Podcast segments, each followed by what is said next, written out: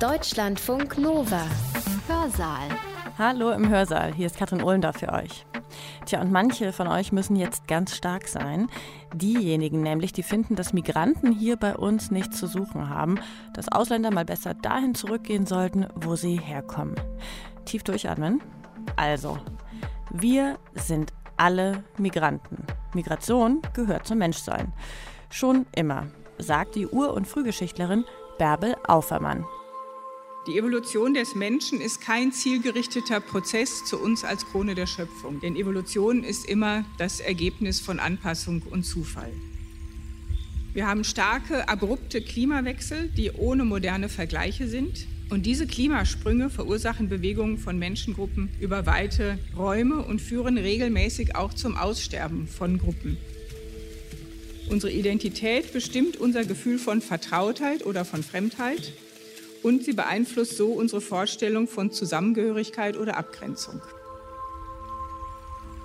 Unabhängig von Hautfarbe, Religion, Sprache, ethnischer Identität und kultureller Prägung hat jeder heute lebende Mensch Migrationshintergrund. Also, seit der Mensch Mensch ist, wandert er auch. Das ist kein Phänomen erst der jüngeren Geschichte. Wir heutigen Europäer sind eine Mischung aus Vorfahren aus verschiedenen Teilen der Erde. Und deshalb sollten wir Migration als natürlichen Bestandteil unseres Lebens akzeptieren, sagt Bärbel Aufermann, die Direktorin des Neandertal-Museums in Mettmann.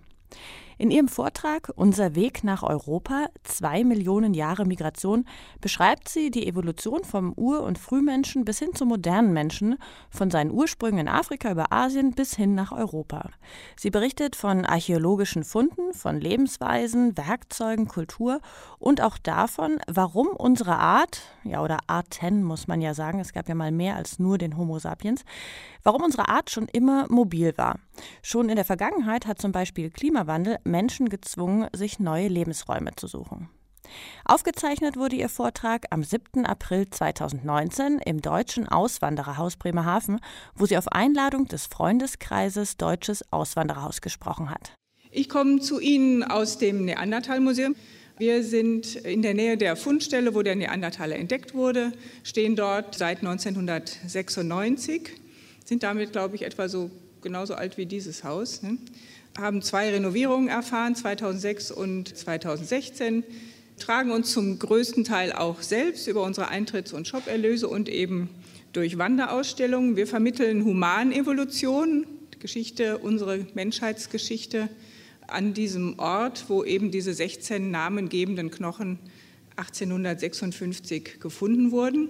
Das ist tatsächlich der erste Ort, wo, wo, überhaupt mal ein Mensch, dieser Lehrer aus Wuppertal, der die Knochen von den Steinbrucharbeitern übernommen hat, Johann Fulrott, ähm, gedacht hat, das sind die Knochen eines ausgestorbenen Menschen.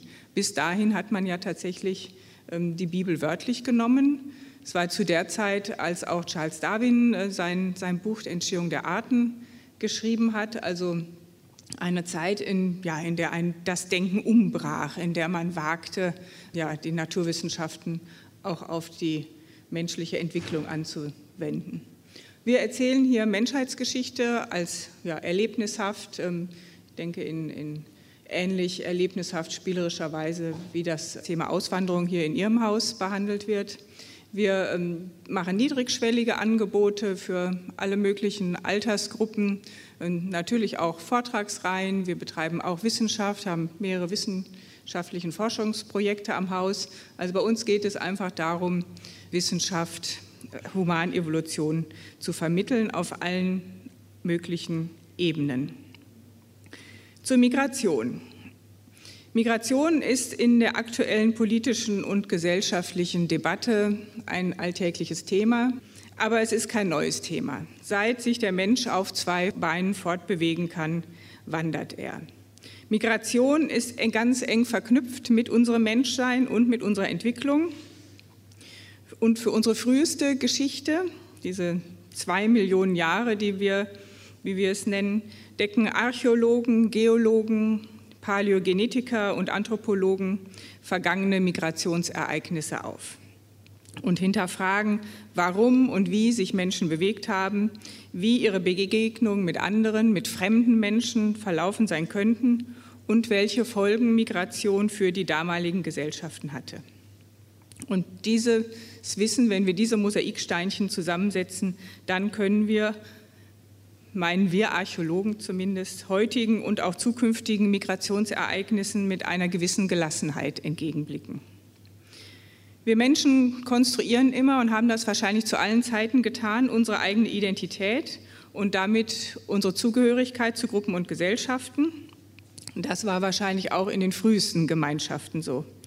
Unsere Identität bestimmt unser Gefühl von Vertrautheit oder von Fremdheit und sie beeinflusst so unsere Vorstellung von Zusammengehörigkeit oder Abgrenzung.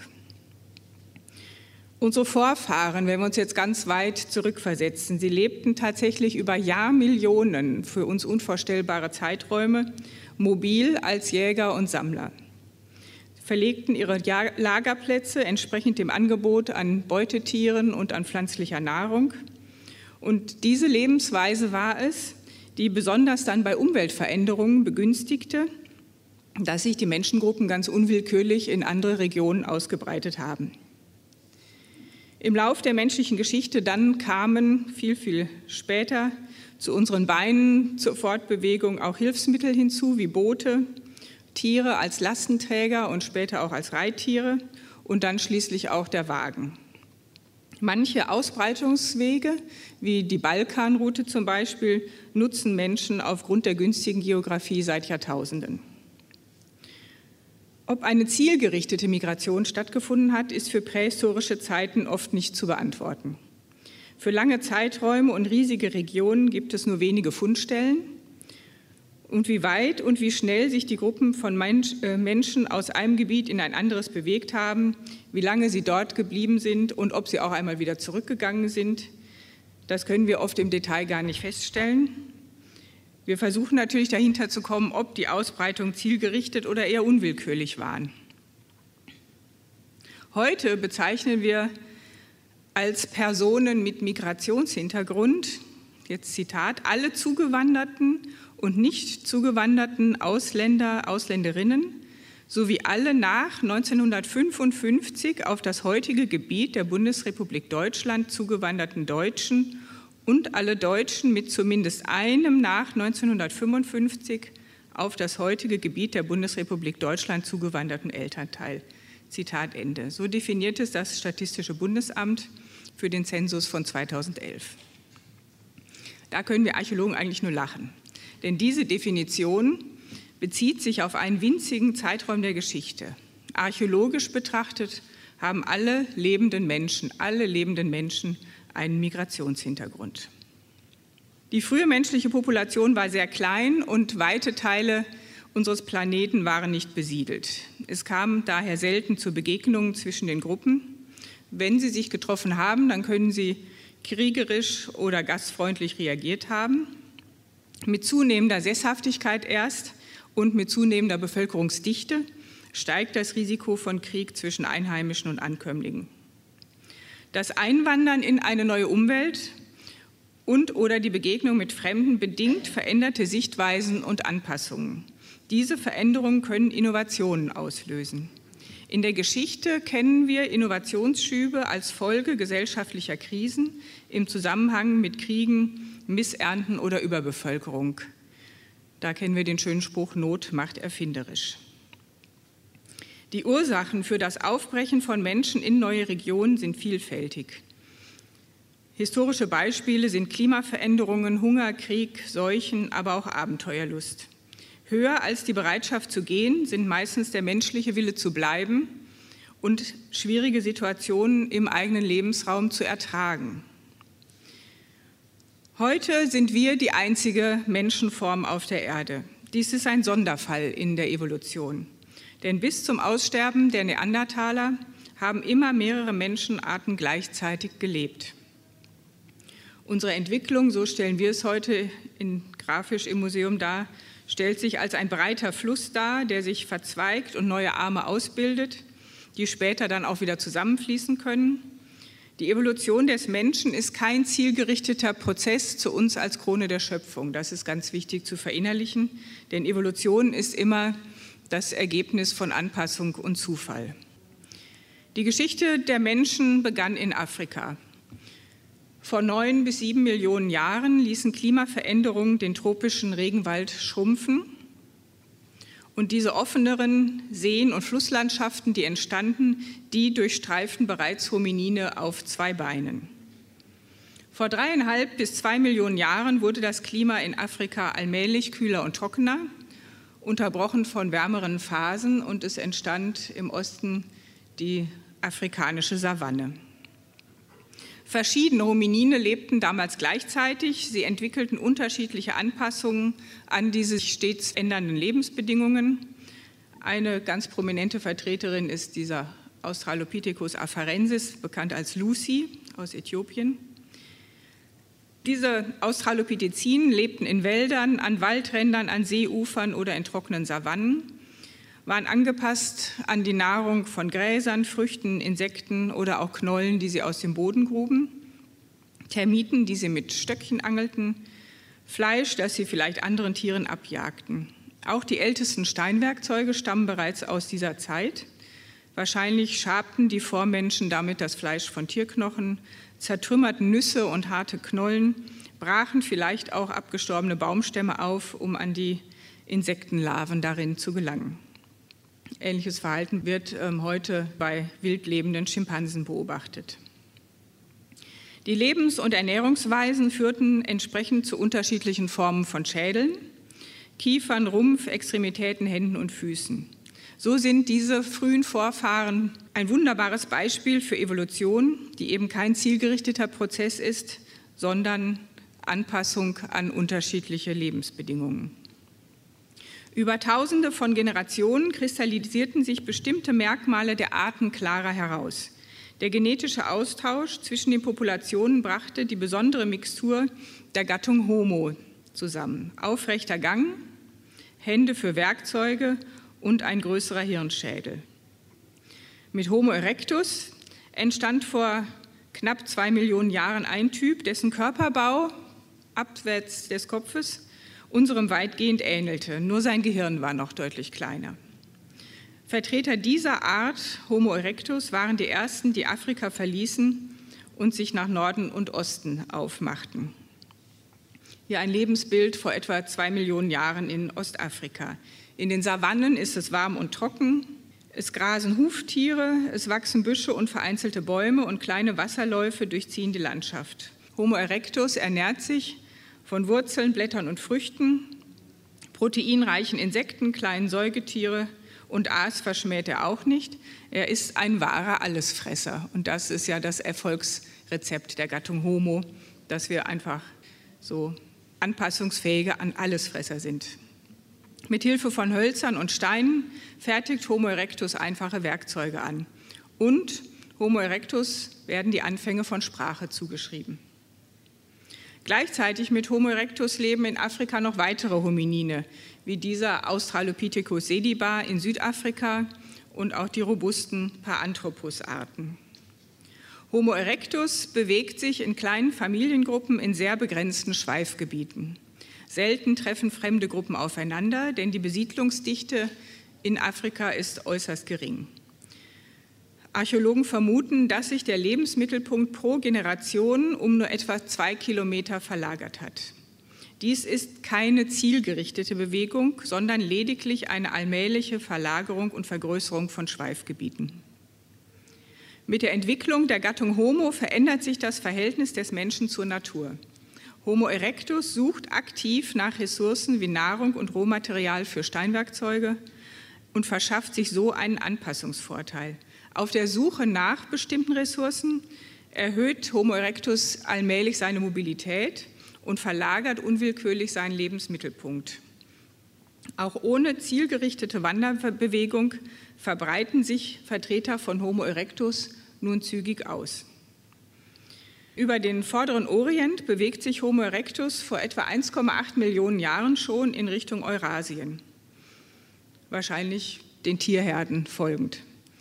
Die Lebensbedingungen sind hart in einer kalten und unwirtlichen Gegend. Homo erectus muss die Winter ohne wärmendes Feuer überstehen. Er sammelt Beeren, Kastanien und Walnüsse, jagt wild und konkurriert mit Großkatzen und Hyänen um seine Beute. Die Werkzeuge sind einfach und bestehen aus allen möglichen Rohmaterialien. Diese hohe Anpassungsfähigkeit sichert das Überleben der Gruppen. Bereits vor 1,6 bis 1,2 Millionen Jahren erreichen erste Gruppen von Homo erectus Südostasien und Ostasien. Wahrscheinlich können diese Gruppen dank Meeresspiegelschwankungen trockenen Fußes über Landbrücken gehen. Auf der ne-, indonesischen Insel Java leben Gruppen von Homo erectus im jahreszeitlichen Wechsel zwischen Trockenzeit und Regenzeit. Der Lebensraum verändert sich hier von einer zeitweise überschwemmten Mangrovenlandschaft zu einer offenen Waldlandschaft. Homo erectus teilt seinen Lebensraum mit vorzeitlichen Rüsseltieren, den Stegodonten, mit Hirschen, Vorläufen von Rindern und Wasserbüffeln, Schweinen, Tigern und Wildhunden. Und an Werkzeugen sind nur einfache Faustkeile und diese Bola, diese Wurfkugeln überliefert. Innerhalb der Art Homo erectus herrscht eine sehr große Vielfalt in Größe und Aussehen. Diese Schädel stammen alle von der georgischen Fundstelle de Manisi. Und bei genauer Betrachtung fallen große Unterschiede in der Schädel und in der Gesichtsform auf. Diese Menschen sahen, wenn man sie sich jetzt mit Fleisch und Blut vorstellt, ganz verschieden aus und belegen die Vielfalt des menschlichen Aussehens vor Millionen von Jahren. Zahlreiche Zahn- und Kieferfunde zeugen von der Anwesenheit von Homo erectus auf den indonesischen Inseln. Typisch für die Inselbewohner aus Sangiran, hier eine Rekonstruktion eines der indonesischen Schädel, ist ein sehr kräftiger Kauapparat.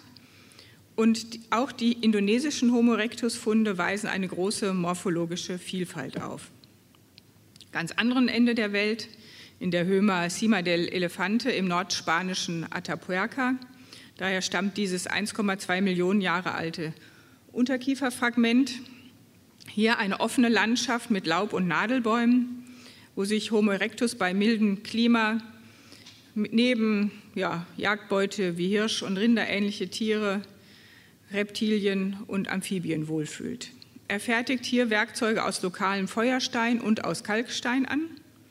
Und mikroskopisch nachgewiesen werden konnten Essensreste von pflanzlicher und tierischer Nahrung im Zahnstein dieses Unterkiefers belegen, dass die Nahrung roh gegessen wurde.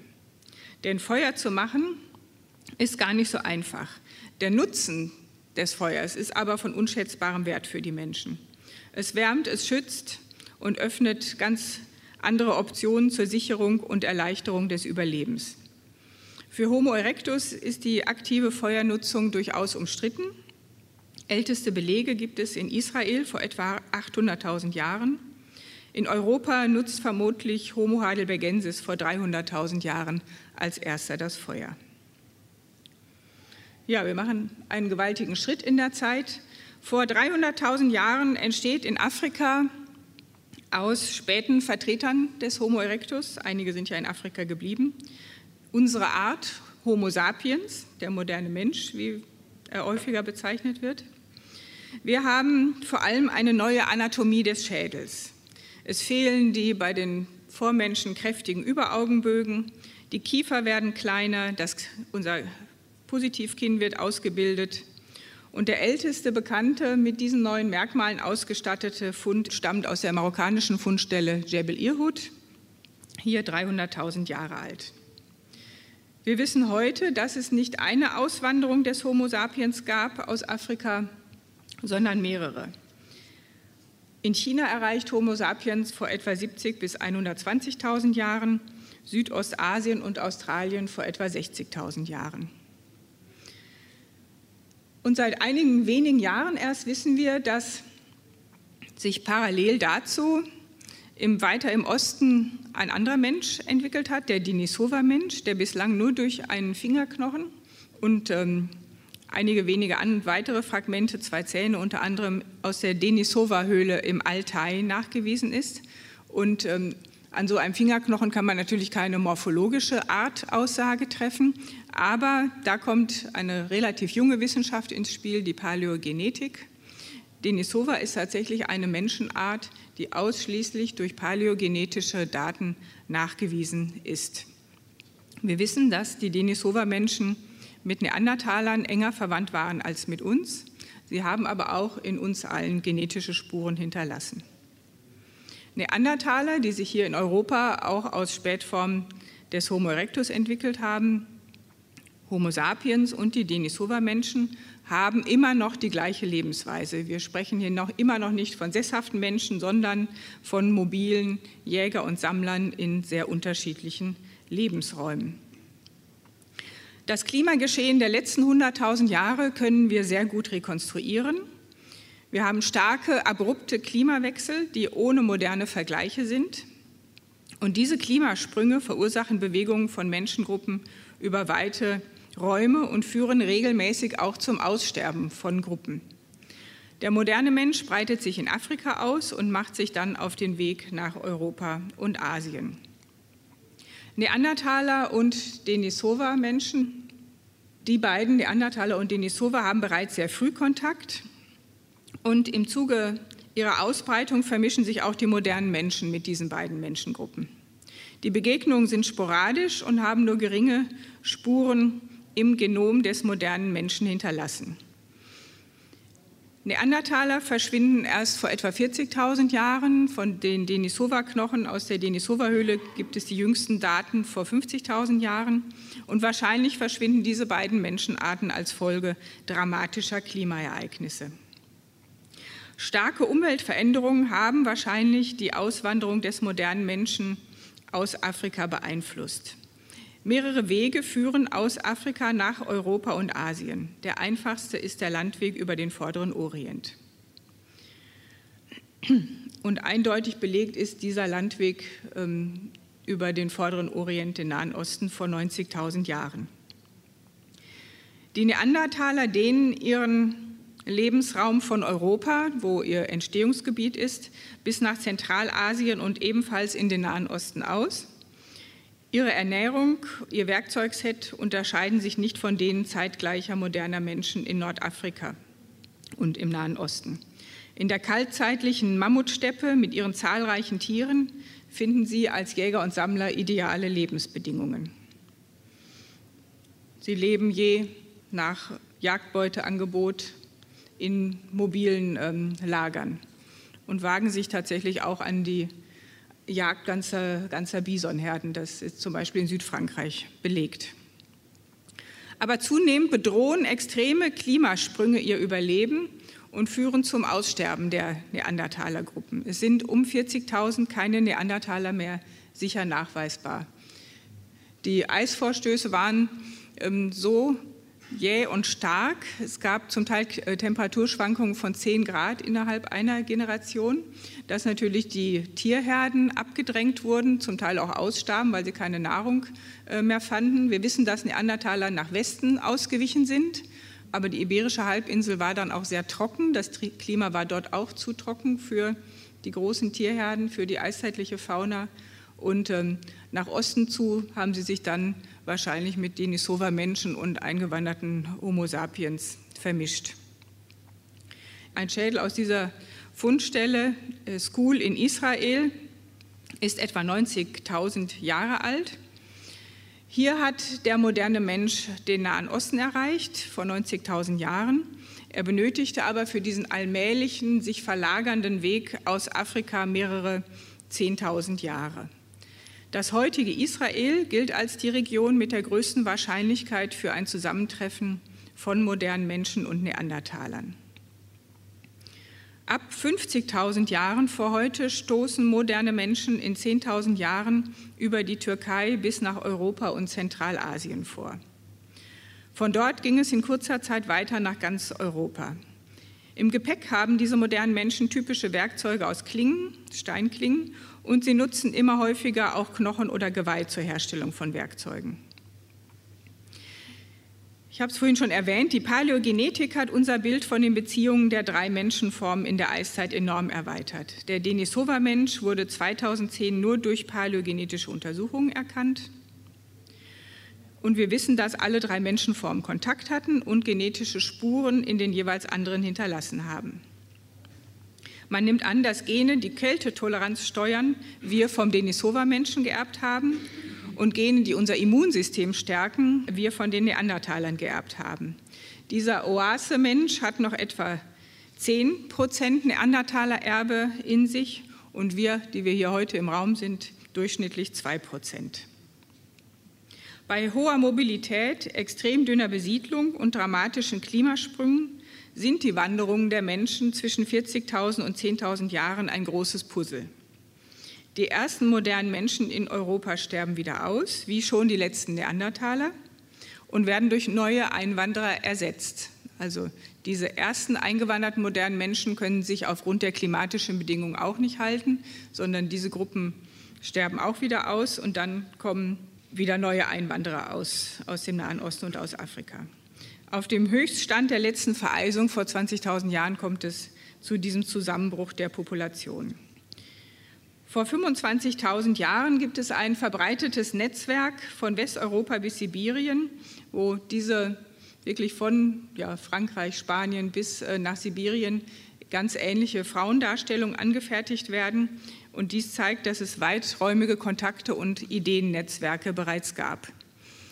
Das ästhetische Empfinden und das Kunstschaffen hat seinen Anfang bei den Neandertalern. Wir wissen, dass schon Neandertaler Farbstifte nutzten seit mehr als 200.000 Jahren.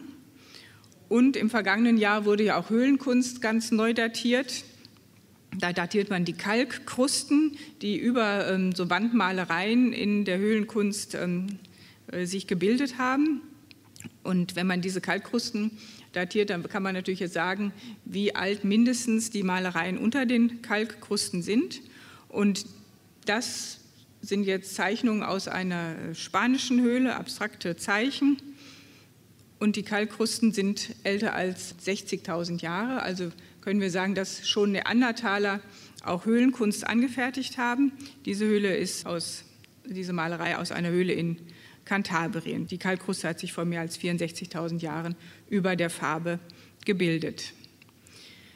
Wir wissen, dass Neandertaler äh, sich mit solchen Schneckenhäusern geschmückt haben, äh, mit besonderen Muscheln, dass sie Tierzähne durchlocht haben und wahrscheinlich als Schmuck getragen haben.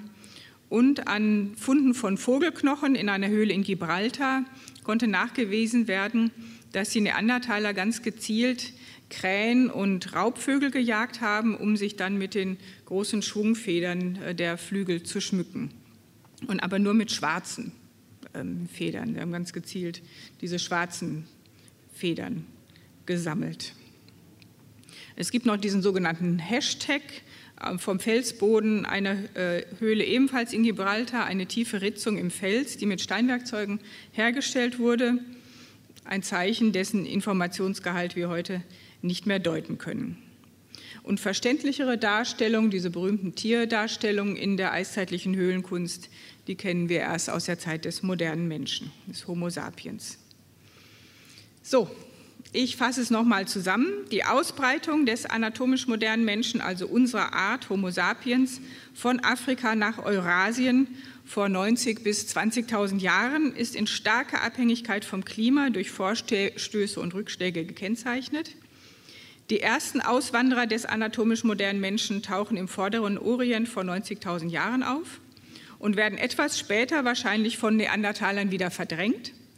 Erst vor etwa 55.000 Jahren scheinen sie im westlichen Eurasien Fuß zu fassen, haben immer noch Kontakte nach Afrika. Vor 40.000 Jahren sind die Neandertaler dann ausgestorben, aber sie hinterlassen Spuren in Europa. Und wir reden dann ab 40.000 Jahren vor heute nur noch von einer einzigen Art von uns Homo sapiens. Nach der letzten Eiszeit vor 10.000 Jahren leben die Menschen in Mitteleuropa weiter als Jäger und Sammler. Wir sind immer noch nicht Ackerbauern und Viehzüchter geworden.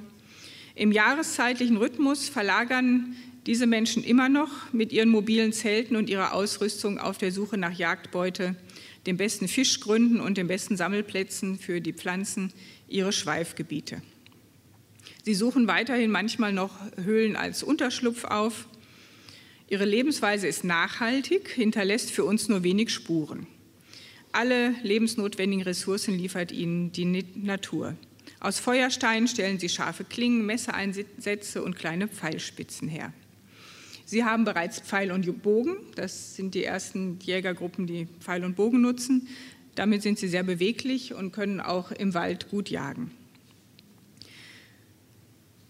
Der große Bruch kommt vor etwa 7.500 Jahren bei uns, also hier in Nordeuropa etwas später, im Rheinland vor 7.500 Jahren. Die Situation verändert sich grundlegend.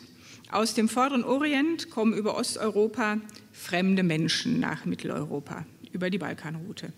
Sie haben für Jäger und Sammler neue und merkwürdig anmutende Dinge im Gepäck.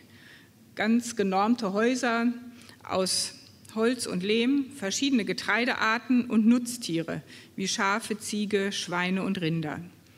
Wir haben wenig Belege für Konflikte mit den neuen Nachbarn. Scheinbar duldet man sich und kommt sich nicht ins Gehege, da sich die Lebensweisen und die Bedürfnisse ganz grundsätzlich unterscheiden.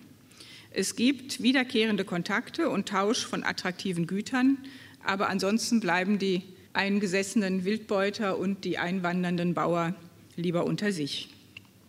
Die frühen Bauern leben in diesen Siedlungen mit mehreren Langhäusern für Mensch und Vieh. Sie roden die Wälder, sie bauen Getreide an und züchten Haustiere. Ihr Rohmaterial für Steinbeile verhandeln sie über große Distanzen. Für die Vorratshaltung produzieren sie Keramik mit so einem typischen Bandmuster, das ihnen den Namen Linienbandkeramiker verschafft hat. Die innovative Lebensweise schafft eine gute Versorgungslage. Die Größe der Population steigt rasch an. Der Bedarf an Ackerfläche und Viehweide ist hoch. Und wenn der Boden ausgelaugt ist, dann geben sie die Siedlungen auf und errichten sie an einem anderen Ort neu. Diese Eingriffe in die Natur verändern natürlich die Landschaft und das bleibt nicht ohne Folgen. Wo kommen diese Fremden her? Im vorderen Orient lebten die Menschen schon vor 10.000 Jahren als Bauern. Den Aufbruch in Richtung Westen, zweieinhalbtausend Jahre später, verursacht eine Klimaveränderung im Osten. Die zunehmende Versteppung der Landschaft und eine Verknappung der Ressourcen.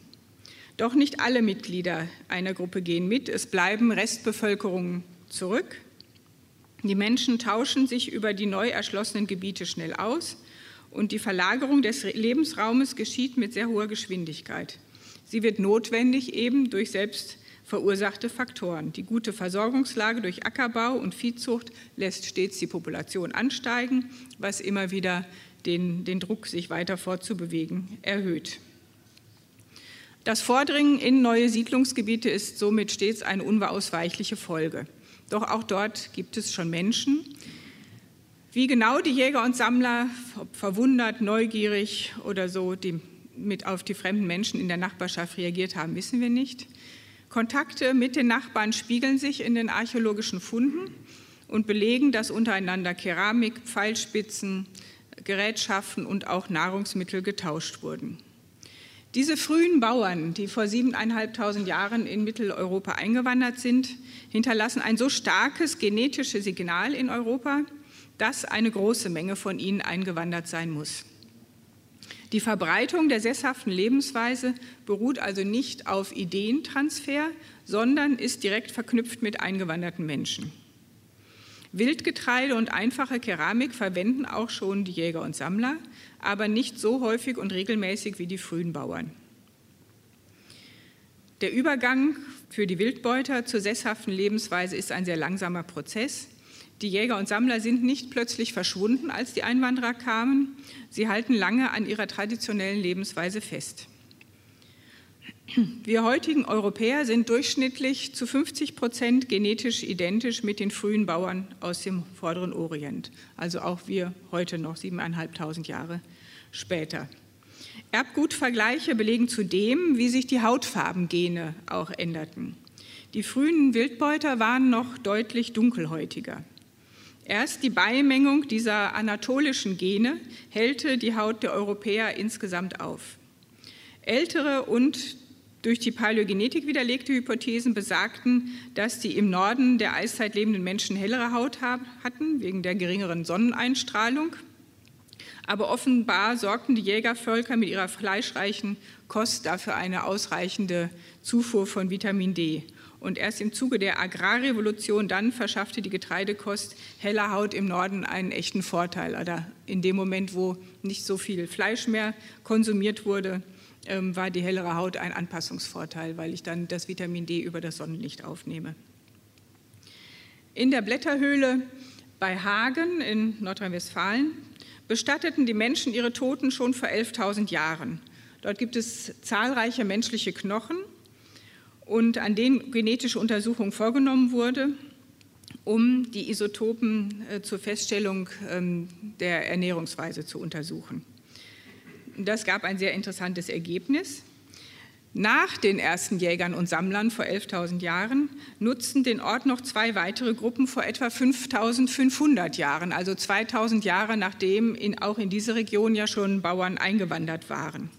Die eine Gruppe ist genetisch eine Mischung aus den älteren Jäger- und Sammlervölkern und Bauern und versorgt sich hauptsächlich durch Ackerbau und Viehzucht. Also das sind Menschen, die sich vermischt haben mit den Einwanderern und im Wesentlichen auch deren Lebensweise übernommen haben.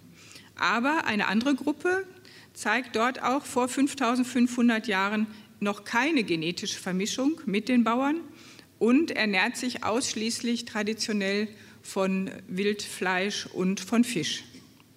Das Besondere an diesen Funden aus der Blätterhöhle ist, dass lange, dass hier bewiesen werden konnte, dass lange nach dem Durchsetzen der Lebensweise, also viele Generationen nach dem Einwandern der ersten Bauern, hier noch Menschen als Jäger und Sammler lebten, dass also beide Lebensweisen über mindestens 2000 Jahre in einer Region nebeneinander existierten. Einige tausend Jahre weiter, in der späten Jungsteinzeit, gibt es lokal viele unterschiedliche Kulturgruppen und es kommt immer wieder zum Abbruch kultureller Traditionen und dem Auftauchen neuer Kulturelemente, die wir Archäologen an den Fundstellen nachweisen. Vor etwa 4800 Jahren kommen aus Osteuropa Menschen der sogenannten Schnurkeramikkultur und wenig später aus Westeuropa Vertreter der Glockenbecherkultur in die Gebiete des heutigen Deutschland. Beide Gruppen tauschen Ideen, Technologien und Materialien mit den Einheimischen aus, leben mit ihnen zusammen und vermischen sich. Lange bestehende regionale, überregionale Netzwerke werden weiter genutzt und neue Netzwerke aufgebaut. Diesen Gruppen dienen dann schon Pferde als Reittiere und ermöglichen das schnelle Zurücklegen weiter Strecken. Es entstehen Handelsrouten und Märkte für einheimische Rohstoffe wie Salz oder Feuerstein. Und im Gegenzug werden hochattraktive Importe eingetauscht, wie Kupfer oder Bernstein. Und dies führt dann auch zur ersten Herausbildung lokaler Eliten, die den Zugang zu begehrlichen Rohstoffen und die Produktion von Handelsgütern kontrollieren. Dieser Einschnitt markiert den Beginn einer Gesellschaft mit modernen Merkmalen, eine multikulturelle Gesellschaft mit komplexen sozialen und wirtschaftlichen Strukturen. Die Menschen der schnurkeramischen Kultur sind zu 75 Prozent genetisch identisch mit den mobilen Viehzüchtern der Yamnaya-Kultur, die aus den südrussischen Streppen, dieser Kreis da in Südrussland.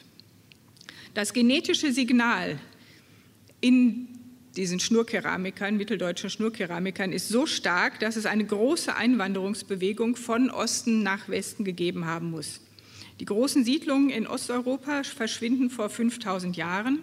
Wahrscheinlich war hier der Bevölkerungsdruck durch eine hohe Besiedlungsdichte Auslöser für die Wanderung in Richtung Westen. Außerdem erhöht sich die Gefahr von Epidemien auch mit steigender Besiedlungsdichte.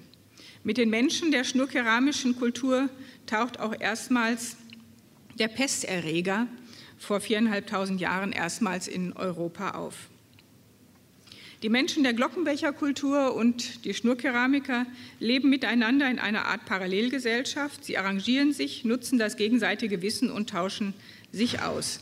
Unterschiede gibt es in Bestattungssitten und Grabbeigaben. In den Gräbern finden sich Waffen wie Beile und Äxte, neben Pfeil und Bogen kommen diese sicherlich auch als Waffen gegen andere Menschen zum Einsatz. Hier das Grab eines schnurkeramischen Mannes aus Sachsen-Anhalt, der eine Verletzung von einer Axtknauf am Schädel hat. Sehen diese, diese Delle im, im Kopf. Es bilden sich in dieser Zeit die ersten Kriegereliten, die zur Sicherung der neuen Machtansprüche auf Rohstoffe und Handelsmonopole dienen. Die schnurkeramische Kultur trägt auch den Beinamen Streitaxtkultur. Mit der sesshaften Lebensweise erhöhen sich auch die Belege für gewalttätige Auseinandersetzungen von Gruppen gegen Gruppen. In Eulau in Sachsen-Anhalt ist ein Überfall auf eine Siedlung durch Angehörige einer anderen Gruppe nachweisbar. Unter den Opfern sind vor allem ältere Menschen, Frauen und Kinder. Die ermordeten Frauen stammen ursprünglich aus einem etwa 70 bis 80 Kilometer entfernten Gebiet, in dem sie ihre Kindheit verbrachten. Sie sind erst als junge Erwachsene nach Eulau gekommen. Das kann man an Isotopenuntersuchungen an den Knochen feststellen. Die Täter kommen vielleicht aus diesem selben Ursprungsgebiet. Pferde, die mit ihren harten Hufen im Gegensatz zu Rindern auch im Winter an Futter kommen, sind in Gegenden mit strengen Wintern das praktischere Vieh. Und das Winterfleisch der Pferde war wahrscheinlich der erste Domestikationsgrund in den Steppen nördlich des Schwarzen Meeres vor 6000 Jahren. Später dann machte der Mensch sich die Schnelligkeit und Wendigkeit der Pferde zunutze. Und so konnte er dann seine frei lebenden Rinderherden in ausgedehnten Weidegebieten hüten. Dafür sprechen die ältesten Domestikationsbelege an einer Fundstelle in Kasachstan vor etwa 5.500 Jahren. Das älteste deutsche Hauspferd stammt aus Salzmünde in Sachsen-Anhalt, ist 5200 Jahre alt. Auch bei diesen jungsteinzeitlichen Bauern galt es ja, große Rinderherden in Schach zu halten. Funde von Trensenteilen liefern den direkten Beweis, dass Pferde auch geritten wurden. Und Pferde revolutionierten tatsächlich als Reit, als Last und als Zugtiere den Austausch von Ideen und Gütern und auch die Kriegsführung. Der älteste bisher gefundene Schädel eines Hauspferdes aus Sachsen-Anhalt. Dieser Schädel einer sieben bis acht Jahre alten Stute wurde im Graben einer jungsteinzeitlichen Siedlung niedergelegt.